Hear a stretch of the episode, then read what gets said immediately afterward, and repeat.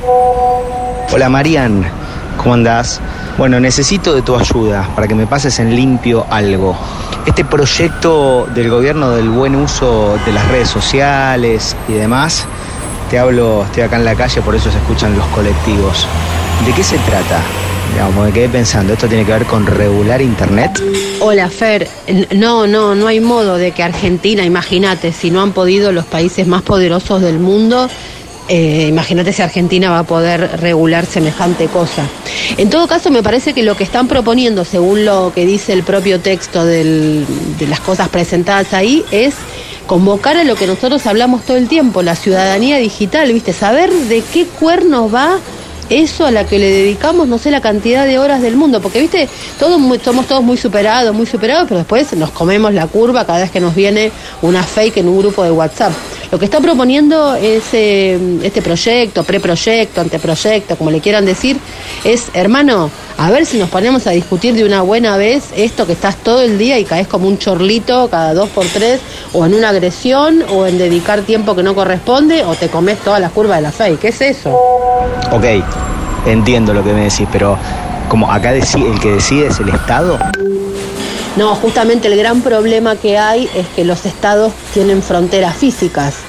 E Internet no tiene fronteras físicas. Sí es verdad que después en la cosa técnica puede haber algún tipo de límite y demás cuando te pones en la minucia del detalle, eso es verdad, pero a grandes rasgos te diría es imposible casi regular. Mira, Putin para querer regular algo tuvieron que cerrar sus fronteras y ver si pueden tener Internet propia. China directamente prohíbe porque no tiene alternativa.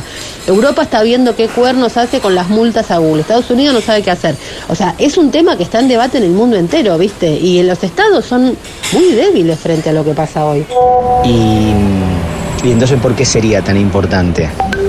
Y mira, a mí por lo menos me entusiasmó porque es, pongámonos a hablar de esto, ¿viste? Es como de una buena vez que el Estado nos dé, aunque sea herramientas, porque yo pienso, no sé, en, los hackeos, el pánico que tienen los jubilados a que les hackeen las cuentas. El otro día hubo una campaña en contra de un banco mm, estatal y contó una fake de que estaban hackeando cuentas y me contaba la gente del banco que tuvieron que parar los movimientos porque la gente entró en pánico por cadenas falsas de WhatsApp sobre un supuesto hackeo a las cuentas del banco. Claro, como nadie entiende nada, te comes cualquiera, te asustás, imagínate lo que pasa.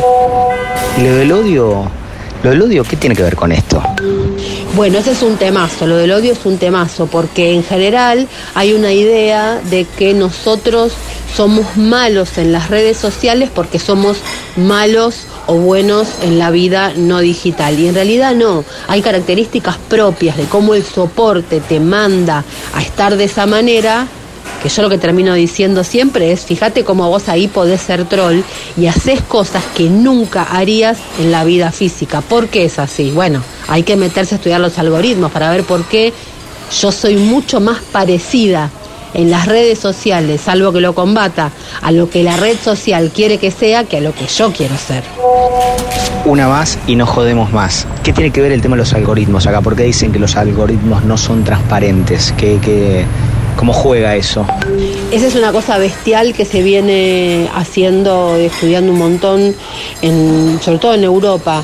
Es la cuestión de, nosotros no tenemos la menor idea cuáles son las eh, indicaciones, digamos, que le dan las empresas a sus algoritmos. No entendemos por qué son de esa manera, por eso dicen que no son transparentes. De hecho, muchos investigadores dicen que los algoritmos son cajas negras que nadie puede abrir, obviamente, porque solamente tienen la posibilidad ellos, y vos no sabes por qué, ponele los temas que te manda Spotify, a quiénes seguir en cualquier red social. O por ejemplo, vos decís en el micrófono sin querer un producto y te aparece Instagram con todo. ¿Eso cómo es? ¿Cómo funciona? No tenemos, sabemos que funciona así, no tenemos la menor idea cómo es que funciona de esa manera. Al no ser transparentes, quedamos muchísimo más vulnerables, indefensos, a todo. No sé, por ahí da para hacer un es al revés, ¿no? Sí, obvio. Hagámoslo, dale. Es al revés. Comunicación, redes, política, periodismo. Es al revés. Un podcast original de Radio 10. Con Mariana Moyano. Si vamos a hacer un es al revés, hagamos un es al revés. Lo primero que hay que hacer para empezar a hablar de un proyecto, al menos quienes no lo hacen desde la mala intención, que solamente están esperando una excusa para saltar a la yugular de las ideas, es leer. Porque obvio hubo comparaciones ridículas. Pero también hubo mucha repetición del recorte, del recorte, del recorte de lo que se dijo, algo muy típico de la época, justamente por la existencia de las redes sociales y que justamente por eso insistimos tanto acá con la idea de educación cívica digital.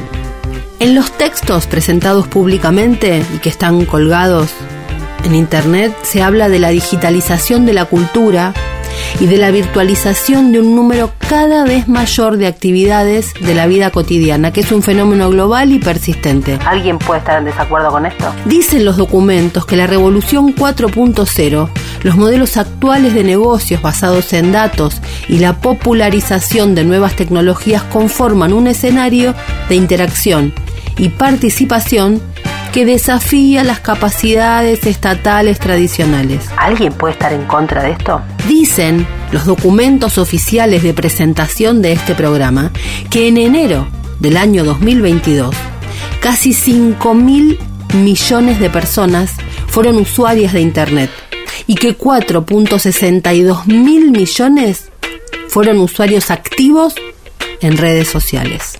Los usuarios de Internet dicen estos documentos, tienen entre 16 y 64 años y que pasaron, escucha, un promedio de 7 horas diarias en Internet y 2 horas y media en redes sociales. A su vez, el 58% compró alguna vez productos o servicios en línea, un 10% más que el año anterior. Si vos tenés 5 mil millones de seres humanos dando vueltas por ahí. Con el doble se estima de cantidad de cuentas. 10 mil millones de cuentas, 5 mil millones de seres humanos, 7 horas diarias en Internet, más de 2 horas y pico en las redes sociales. ¿Por qué va a estar mal que el Estado diga, hey, nos preocupamos por esta cuestión, atendemos esta cuestión? Buena parte de los servicios brindados por plataformas digitales de gran popularidad, dicen estos documentos del Estado argentino, se sustentan en el desarrollo de algoritmos poco transparentes y la recolección masiva y automatizada de datos.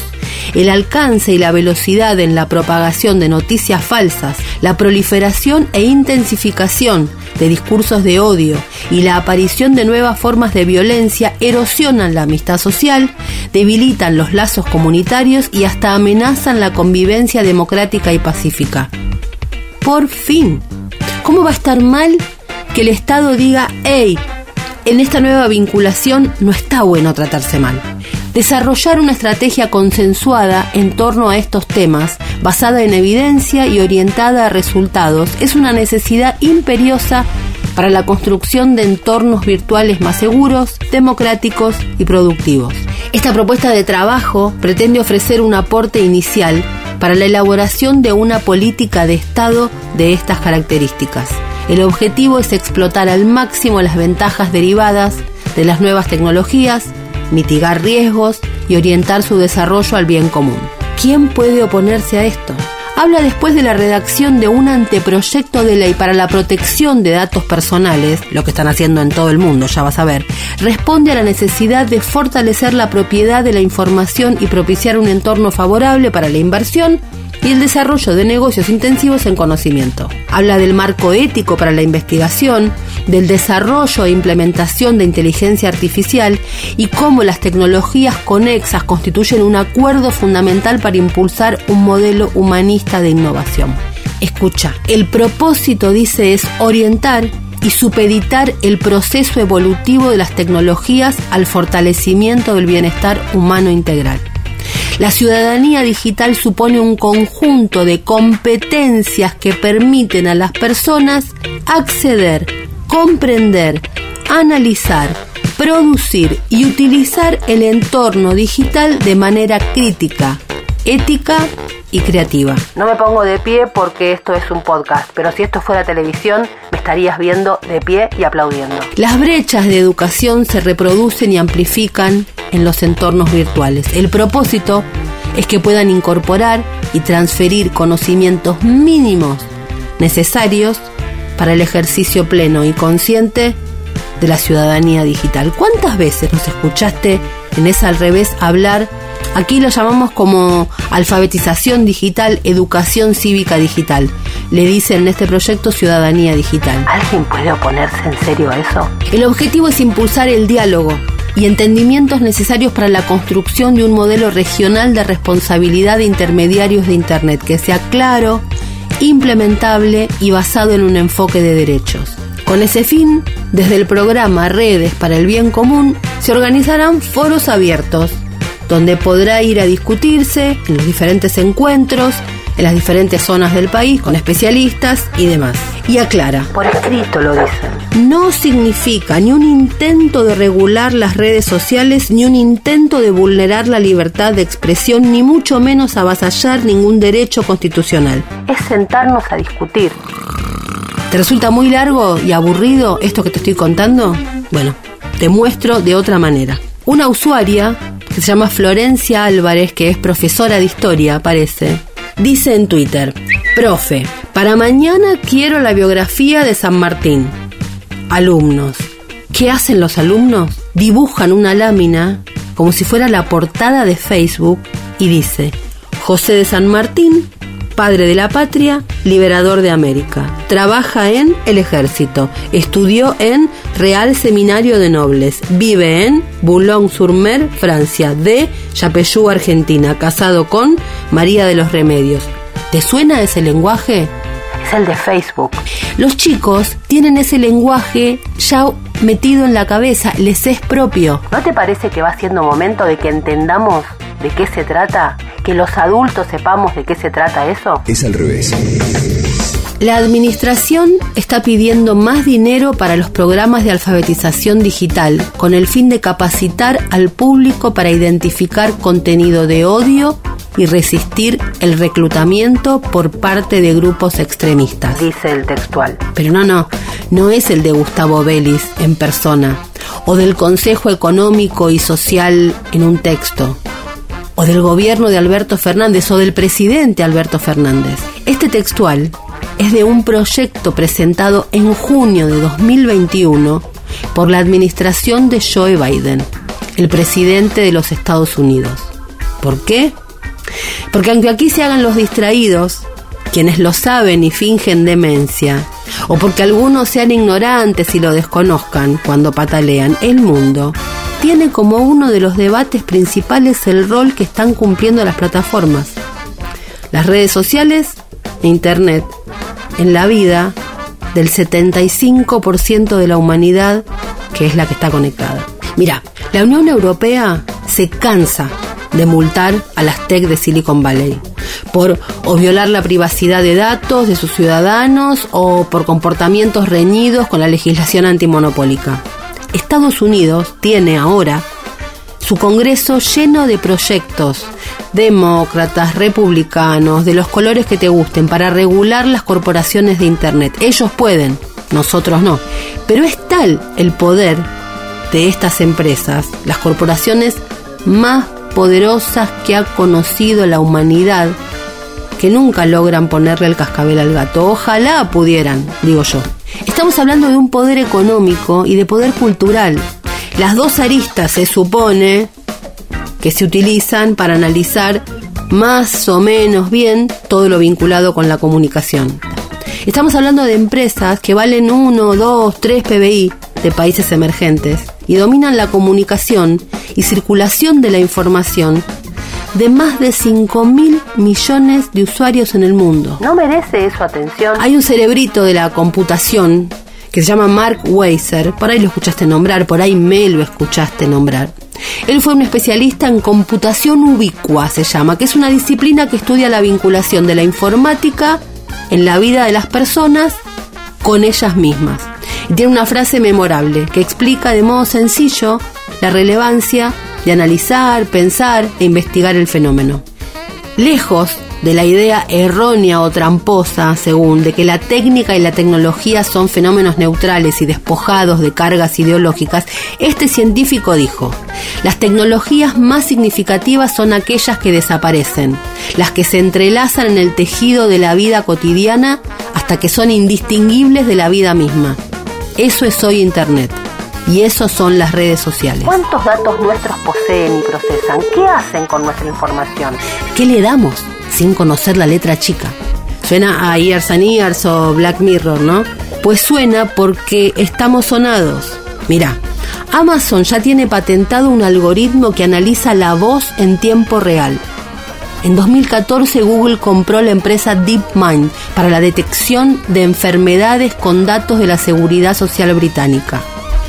Si no fuera por Facebook no habría Brexit, es un mantra en el Reino Unido. Te doy tres ejemplos al azar de lo que estamos viviendo. Lo dijo Eric Emerson Schmidt, director ejecutivo de Google, hasta 2011. ¿Sabes lo que dijo? Ya no necesitamos que teclees nada, porque sabemos dónde estás, dónde has estado y podemos adivinar bastante bien qué estás pensando. Estados Unidos tiene en el centro del debate la idea de regular las empresas de redes sociales y de Internet. Como te digo, ellos pueden, nosotros no.